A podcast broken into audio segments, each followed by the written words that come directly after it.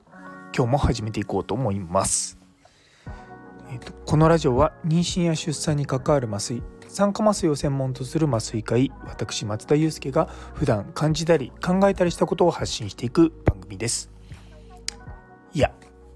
いやいやいや日本に帰ってきました。もう帰ってきてからですねちょっと朝方に帰ってきたんですけれどもずっとそこから寝ていてあのさっき起きて今お昼過ぎですねお昼じゃないもう夕方だ実はですね帰りの飛行機めちゃめちゃ大変だったんですよ。っていうのはあのいわゆる飛行機の中でお医者様いらっしゃいませんかシチュエーションになったんですね。あの帰りのトランジットで帰る途中あのアメリカか日本に帰る飛行機の中でちょっと体調が悪い方がいらっしゃってでその人を見てたんですね。でそもそもじゃあなんで私が見ることになったかというと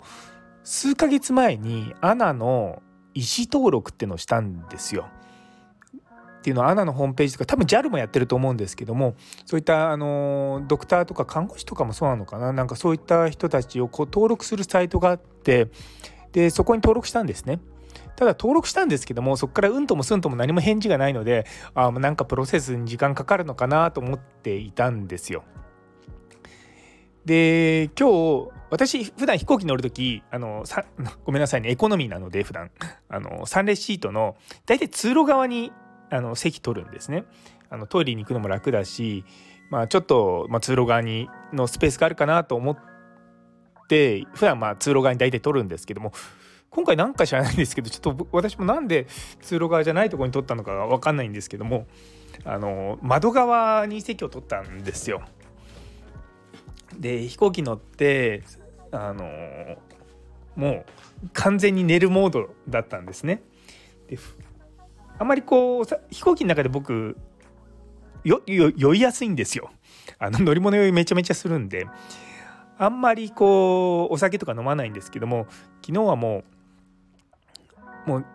さっさと寝ようと思ってですね珍しく僕お酒赤ワインを飲んでたんですよで赤ワイン飲んでちびちび飲み始めて少し半分ぐらい飲んだら「すいませんえっと松田様はお医者様でいらっしゃると伺ってるんですけど」と言われて「え一体どっからその情報漏れてんの?」と思って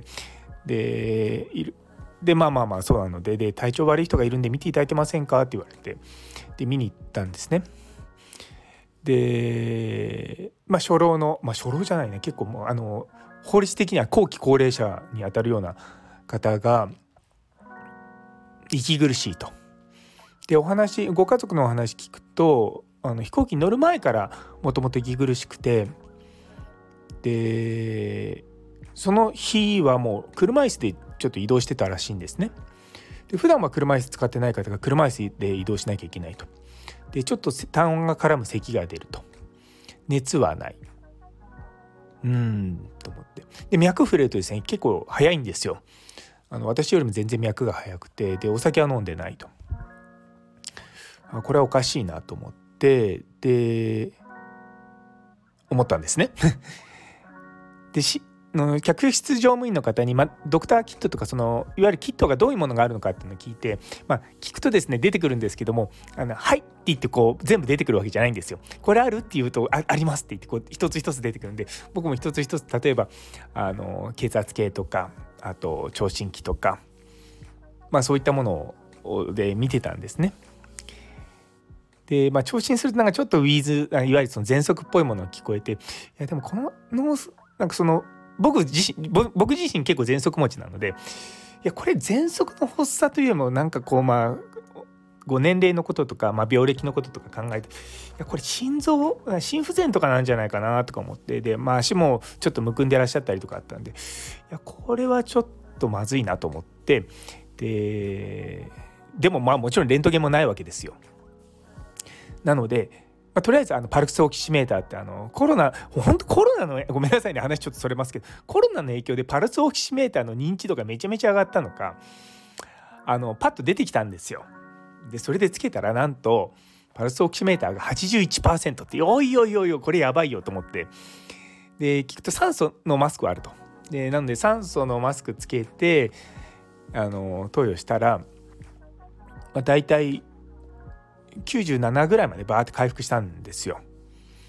でまあ息苦しさっていうのもなくなってきてあそうそうごめんなさいねあのご本人の主訴は息苦しい呼吸困難感だったんですね。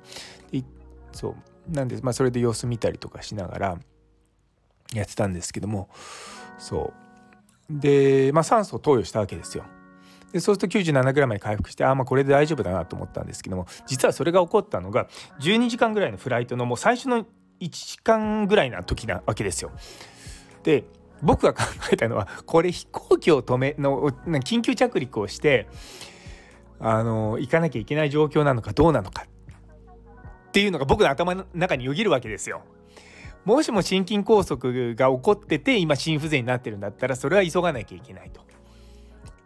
いやでも待てよって患者さん今日一日中ずっと調子が悪いと。だ多分心臓なのか肺なのかわからないけどもとりあえずは大丈夫だろうと。十数時間で今酸素を投与すれば97%まで上がると。で症状は良くなったと。で脈は不整脈ではないと。まあ本当にまあまあでも考えてみるとまあバイタルは落ち着いてるからこのまま様子を見るだろうと。まあ、十数時間レントゲンもなく心電図も取れずで一応 AED はあるって言ったんですけども AED じゃ心電図の波形出るタイプかって言ったらそうじゃなくてそうすると心電図も見れんと。まあいろいろとこうですねこう限りのないリソースの中でいろいろと考えながら、まあ、とりあえずあの状態良くなったのし、まあ、本人も辛くはないっていうので、まあ、このまま様子見ましょうってことになったんですよ。で酸素ボンベさあの僕らが普段使ってるさの普段って言い方ないんですけど病院で使ってる酸素ボンベとちょっと違ってなんか機内用なのかな？ちっちゃいボンベなんですけどもその酸素の流量がハイとローしか選択できないんですよ。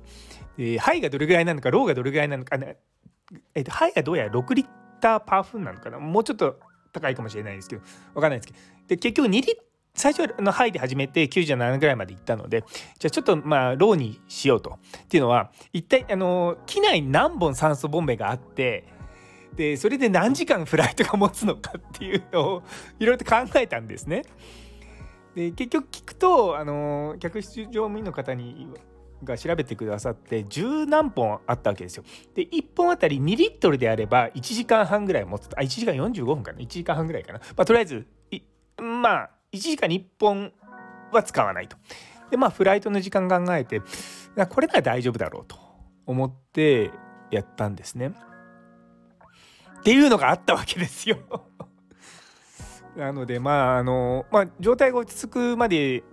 なんだかんだ言って1時間こう1時間こう様子見てでそこからまた私も自分の席戻ってあのうとうと寝てたんですけどもまああのちょいちょい見に行くわけですよ。あのでパルスオキシエメーターもずっとつけててもまあしょうがないと思ったのであの客室乗務員の方に、まあ、酸素ボンベを超える交換するタイミングだから1時間半ぐらいのタイミングでそのパルスオキシメーターつけてもらって、まあ、下がってなければいいですよって話をしてやったんですね。で、まあ、僕もちょいちょい23回ぐらいかな見に行ってで最終的にはあのいろいろとそその先もささらに考えたわけですよ。何考えたかっていうとその飛行機が到着した時点であの救急車呼ぶかどうかってやつですよね。で到着する時間が朝の5時予定だったんですよ。で最初全然そんなことを頭に思い浮かばずにああそのアナだから羽田空港のあの診療所があるんで、まあ、そこでもいいかなと思ったんですね。でもそもそもその5時についても診療所やってないわけですよ。あなんであこれも絶対こう、まあ、病院に連れてかなきゃいけないと。でご家族からは、まあ、ご自宅が空港から30分ぐらいのところででかかりつけの病院がそこから1時間ぐらいのところなんで、まあ、それでもいいですかって言われたんですけども、まあ、やっぱパルスオキシメーターで30あじゃあごめんなさい81ぐらいになっちゃうと。でその方を連れていくあの間考えてみれば酸素投与できないなって思ったんですよ。なんであもうこれは救急車呼ぼうと。ということで、まあ、あの客室乗務員の方からあのなんだ管制塔の方に連絡してもらってあの救急車手配してもらったんですよ。ねっていうのがいろいろあってですね 結局飛行機の中で予定していた睡眠はほぼなくあの終わってですね先ほど帰ってきてずっと寝てましたいやでもなかなか刺激的な 経験をしましたね。結構あの私ももちろん麻酔科なんですけれども、まあ、救急とかがそもそも好きで麻酔科になったこともあってまあ、救急医療とかは、まあ、ちょいちょい見てはいたんですけど、まあ、ここ10年ぐらいはやっぱ酸化麻酔がメインだったのであんまり見てなかったんですよね。だからやっぱりその時の僕の感覚としてこれは果たして問題が肺にあるのかそれとも心臓なのかうーんって思うんですけどもやっぱま集中治療室とかで患者さん見てるとこの人はなんとなく喘息だから肺っぽくないなとか、まあ、まあもしかしたら肺炎があるのかもしれないし、まあ、そのダブルパンチで肺炎があってあのちょっと心臓に負担がかかってってなるのかもしれないし分かんないんですけどもいやでもなかなかいい経験ができました。いやこれもやっぱアナのその意思登録にちゃんと登録しときゃよかったなとあ登録しといてよかったなと思ったんですよね。そうじゃなかったら多分あの機内でお医者様いらっしゃいませんかっていうので、あの放送になったのかもしれないしもしかしたら私よりも優れた医者がいたかもしれないんで、まあ、そこはよくわかんないんですけどもそうそうそう。っていうのはですね実はあの私の、まあ、サンレシートの隣に座ってたカップルの人たちアメリカの人たちなんですけどもあの女性の方がなんとあ NICU かなの看護師さんなんですよね。あなんかそで、まあ、私酸化麻酔なんで、まあ、似たようなとこで働いてるねって話をしながらいたんですけどもででですよ あの飛行機降りる時にあの荷物取るじゃないですか。でパッと立って、まあ、明るくなってバーって見ると後ろにいるあのまあまあそれもまたあの外国人の方なんですけどもお兄ちゃんが着てるシャツがであのジャケットがですね、スタンフォードメディスンって書いてあるわけです。うわ、こ、この人もしかして医者？とか思って、すごく、しかもメディスンって書いてあるって内科じゃん？とか思って、なんだ、この人に声かければよかったって思いながら、もう、もう、でも、ね、いや っていう話です。いやなかなかまあ面白いというまあまあ面白いって言い方変ですけどもまあ貴重な経験をさせていただきました。うんなんでそうそうなんですよ。で実はそう今回のそれを思っていやままあこういったシチュエーションの教育ってのも実は大事なんじゃないかなと思ったんですよね。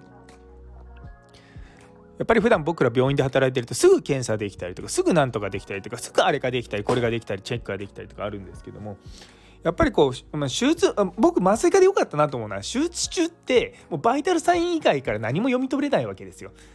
手術中にじゃあレン,、まあ、レントゲン取れなくはないですけども、まあ、基本はレントゲンとかすぐ取らないですし聴診をしたりとか本当にそういった基本的なことで全部診断を考えなきゃいけないんですね。いやだから僕自分自身で言うのもなんですけどあだから良かったなって思います。うん、ね、というお話でした。いや飛行機に乗る時は気をつけましょう。というところで、えー、最後まで聞いてくださってありがとうございます。今日という一日が皆様にとって素敵な一日になりますように。それではまた。